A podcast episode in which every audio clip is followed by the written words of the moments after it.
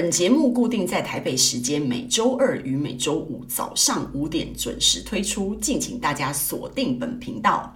各位听众朋友，大家好，我是廖佩吉，欢迎大家今天收听收看《零星 Key 聊聊人生去聊聊》这个节目，不是邪教，是个有意思的平台，借着跟大家分享不同的思路，让生活可以有一些小小的改变。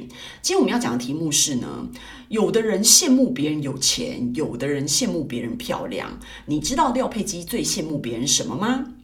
就以前啊，廖佩琪小时候啊，都觉得漂亮很好，觉得说身边有很多那种呃漂亮的女同学啊，或者是漂亮的朋友啊，就觉得你知道漂亮的人哦，占尽很多人生的便宜，就觉得说哇，漂亮真的太棒了。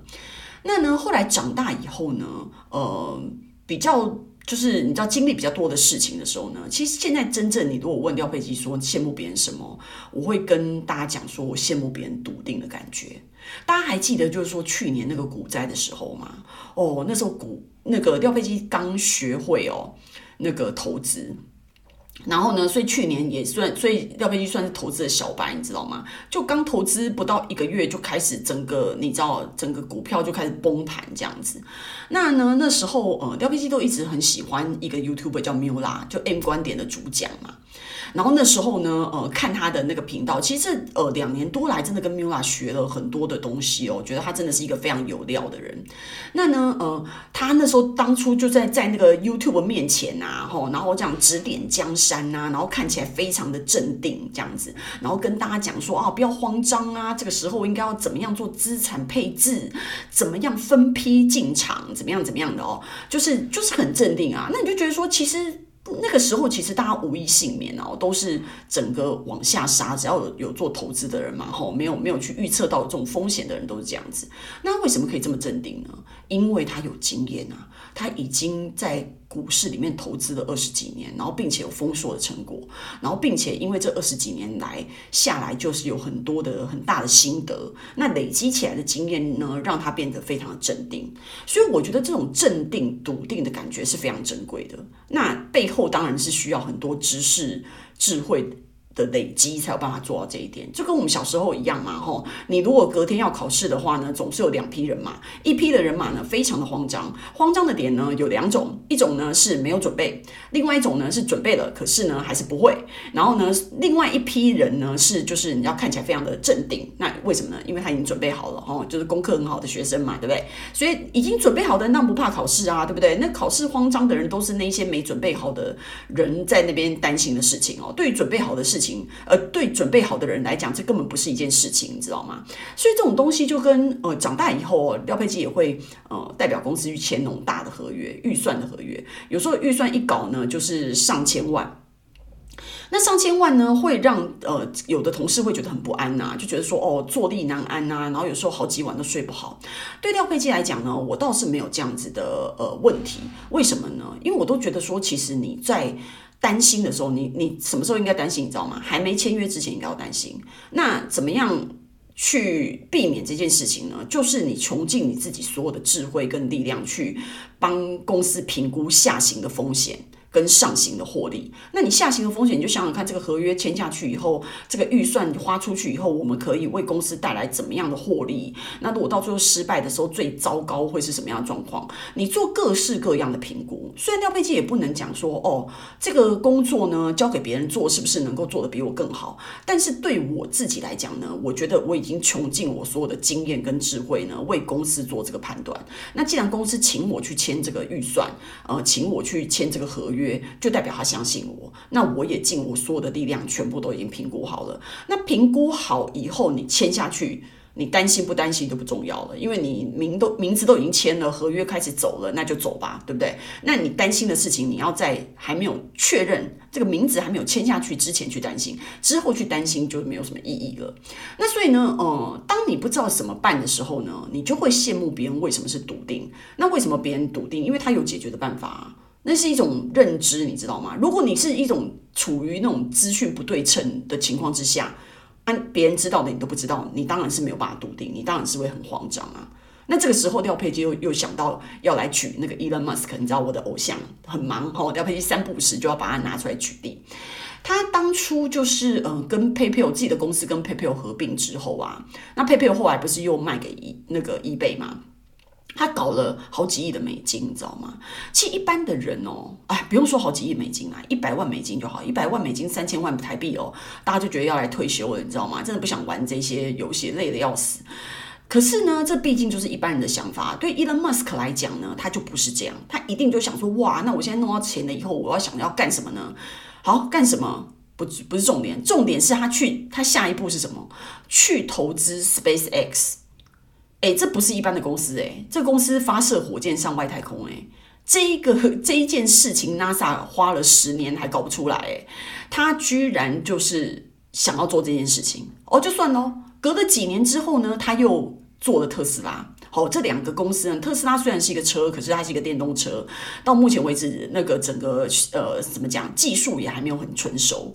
他就做这件事情，那你就觉得说，哎，他是不是脑袋有问题啊？做这个 SpaceX 跟特斯拉听起来不是一个正常的，对不对？大家可能去搞搞搞网络的生意呀、或者是做一点什么其他的有形的东西嘛。他做这些东西蛮奇怪的，你知道，这些产业很不成熟，然后感觉风险很大，然后面面对很多的未知。但对他来讲呢，我觉得，呃，Elon Musk 当然不是项羽哦，就不，他不是一个莽夫。他对他来讲哦，因为对呃廖佩基看了他很多的书啊，他个人很多的介绍，他的访问什么的，我花很多时间研究这个人哦。他就算只有百分之十的成功几率，他也是已经评估过的。意思是什么呢？就算百分之十的成功几率等于百分之九十的失败的几率，也就是说他的下行风险呢是百分之九十，他也是想过的。那想过怎么样呢？反正。百分之十的成功几率还是有可能成功啊，那成功很好，不能成功呢？不能成功，失败他也可以接受。那反正也可以接受是怎么样呢？因为一般的人哦，做这个投资的时候都是，比如说自己有一千万，哦，那就拿个五百万出来投资，然后另外的钱呢，就叫其他的人一起来投资。那 Elon Musk 不是这样子，他是倾尽他所有的钱投下去的。也就是说，今天 SpaceX 跟特斯拉有什么三长两短呢？他就是破产。那他是这样子吼，拿出他自己所有，倾尽所有人力、物力、脑力去搞他这两个事业的。那所以呢，对他来讲呢，反正如果这件事情真的是你知道，呃，失败的话，那他破产就破产。以他 Elon Musk，他要东山再起都是没有问题的。他自己肯定是想好这件事情，他才会去做。我们外人呐，哈，看起来这么有这么风险的，这么有风险这么高的这两个事业，那所以这个是他对他自己非常的有自信。你看，如果像我们一般普通人哦，像廖佩金现在四十几岁的年纪。那上次跟呃我的一群女生的好朋友们在谈这个话题，那我的女生朋友们就觉得哦，好想要回到二十几岁哦，二十几岁那时候还青春貌美啊，现在四十几岁已经年华老去。可是说实在的哦，廖佩琪真的很不稀罕回去二十几岁的年纪耶，因为以我这种。脑力哦，我觉得这二十几年来我过得好辛苦哦，好不容易把自己就是搞到现在这样子哦，我觉得再让我回去一遍，我是超崩崩溃的，我真的完全不想再过一遍那样子的生活。但是对我四十几岁的我来讲呢，你叫我就是冒一个很大的风险，然后到最后如果真的全部都赔出去了，然后零，然后整个全部再重来。对我而言，对我这么一个普通人而言，我是非常崩溃的。我完全不可能跟 Elon Musk 比的。他他是什么样的一个，你知道天之骄子这样子的一个人物？所以对我们普通人而言哦，这种下行的风险实在太大了，我们就不愿意去承担这个东西。那为什么不愿意承担？就是我们不笃定啊。那为什么不笃定？因为我们能力不够，所以真的没有办法玩这么这么可怕的游戏，你知道吗？太太嗯。风险太大了，这个就跟我朋友有时候常会跟我讲说：“哎，廖飞机，我觉得好像都很少听你吐苦水，哎，就是你生活里面的那些狗屁倒灶的事情啊，到底是怎么处理的？”那对我来讲，我觉得狗屁倒灶的事情每个人都有，你知道吗？那我怎么处理呢？我我我不太会去跟，不管是自己的呃。亲朋好友啊，然后或者是自己的另一半，我都不太会去讲这些事情。为什么不太会去讲呢？因为我觉得身边的人哦，大家也都是普通人。然后呢，你自己不管你是工作上面的鸟事，然后还是生活里面的困顿哦，因为他们都不在场，他们不不是很知道所有事情的细节，所以其实他们可以帮你的真的是非常有限，甚至就是说没有。那你的家人其实大家都是普通人，来自普通的家庭，他们除非真的是你自己有一个有钱有势的家家世背景，他才能够真正。在关键的时候帮到你的忙吧，我觉得，如果以我们一般人来讲，你一般普通的家庭，其实可以帮到你的几乎也是没有。那没有的情况之下，就代表你在吐苦水的情况之下，你要去回想这些不愉快，然后回想这些你知道痛苦的东西，然后去跟别人讲一遍。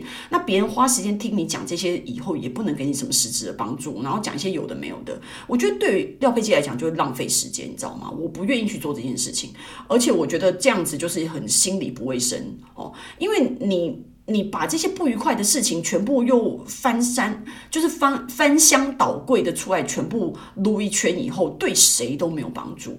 那怎么解决呢？通常我的方方法就是看书啊。我觉得你书是没有办法，你也不看书，也不是像 Google 一样直接把你问题打上去，然后你就有一个人可以给一个正确解答。当然不是这样子，但是你就是尽量去靠近吧，尽量去呃读相关的书籍。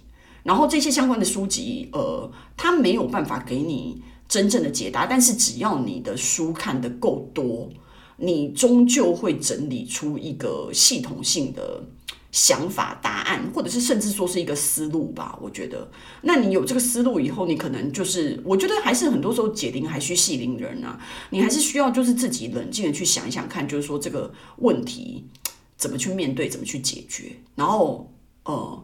靠书里面的，因为你知道写书的人，他知识量啊什么的各方面加起来，总归都还是比我们自己强嘛。所以有这些东西的加成哦，嗯、我觉得你知道的越多，你担心的就会越少。那这些事情解决了以后呢，你就会变成你自己的血肉，就变成你自己的能力，你当然看起来就会越笃定。我觉得这个东西就是。怎么讲？我觉得这样子的累积对我们来讲，就是我刚刚说的，你真正羡慕别人的，不是有钱，不是漂亮，是一种内心的笃定。那这个笃定怎么完成呢？就是我觉得知识就是力量，智慧就是笃定，这些东西的加成沉淀。久了以后，就会让你面对风雨的时候，你感觉特别的笃定。那这个笃定就是我们呃，我刚刚说的，你就会避免这种知识不对称的情况。你很多东西，你就有足够的经验跟智慧去累积，然后去有一个解答。那我觉得这个笃定的感觉，对人生的风雨来讲，我觉得非常重要，会让我们。呃，在走这些路的时候更有把握一点哦。所以呢，今天的分享就到此结束喽。希望大家喜欢我的内容。那希望呃喜欢我的内容的朋友们呢，可以订阅与留言。我们下次见。